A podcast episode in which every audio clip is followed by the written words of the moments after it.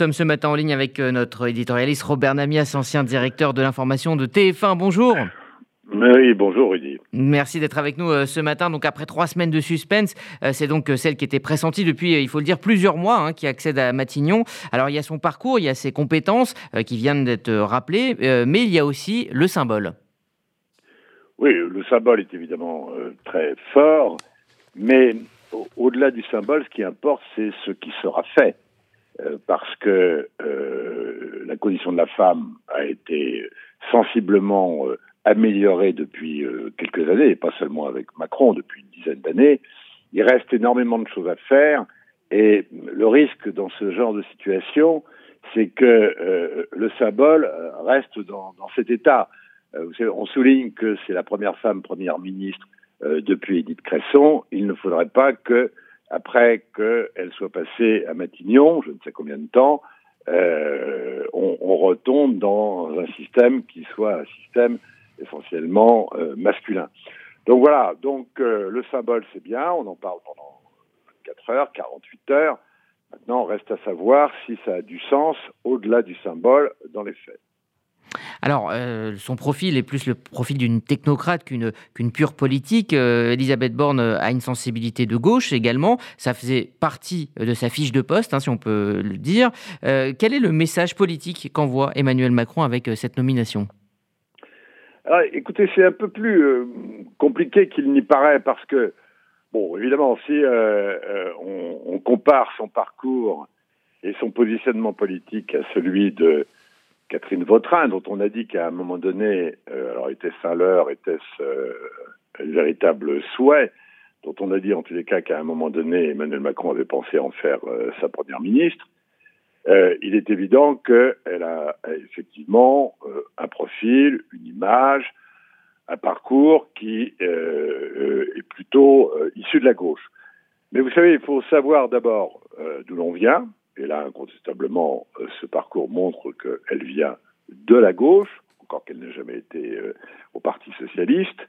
Mais il faut surtout être jugé sur ce que l'on fait, ce que l'on fera et ce que l'on a fait.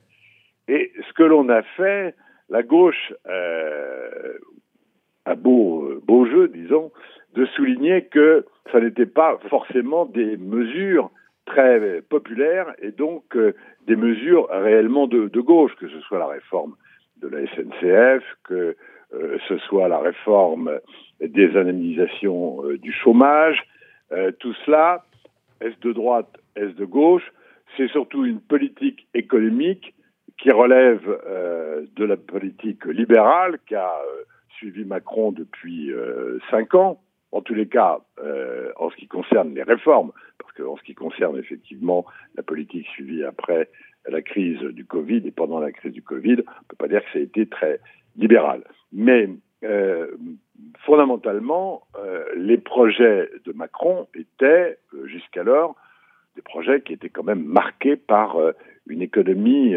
libérale et par des convictions libérales. qui ont été mises en application sans difficulté. Je dirais même qu'elle est on a reproché beaucoup euh, au président d'avoir finalement peu réformé dans son premier quinquennat. Euh, Elisabeth Borne est sans doute celle qui a porté le plus de réformes, et ces réformes ne sont pas particulièrement marquées à gauche. Ah, et autre réforme qu'il va falloir euh, mener, c'est celle des, retraites. Ce sera peut-être le chantier le plus difficile pour la nouvelle Première ministre? Oui, précisément. Ça, c'est dans la ligne de ce qu'elle a, elle a fait comme réforme euh, depuis euh, cinq ans, des réformes difficiles qui n'étaient pas populaires, en particulier celles concernant l'indemnisation du chômage. Alors là, elle ne sera pas seule. Elle ne sera pas seule parce que d'abord, on va voir comment le président de la République s'implique ou ne s'implique pas, ne serait-ce qu'en en établissant des relations euh, directes avec les leaders syndicaux. Mais pour la négociation elle-même, d'abord on verra le, format du projet qui sera présentée par le gouvernement. Et elle ne sera pas seule, elle sera, et c'est très important, évidemment, euh, épaulée par un ministre ou une ministre du Travail, dont on ne connaît pas le nom aujourd'hui, et qui là, pour le coup, donnera euh, un sens à ce que veut faire le président de la République. Euh, parce que, effectivement, je viens de le dire, mmh. même si elle est issue de la gauche, on ne peut pas dire que les syndicats notamment trouvent qu'ils sont en face de, de, un partenaire de gauche. Donc c'est très important de voir quel sera le profil, on a peu dit, mais le profil du ministre du Travail, parce qu'encore une fois, cette retraite qui est très lourde, très chargée déjà de, difficultés, euh, sera conduite essentiellement euh, par celui ou celle qui occupera euh, le bureau de, de la rue de Grenelle, pas très loin d'ailleurs de Matignon.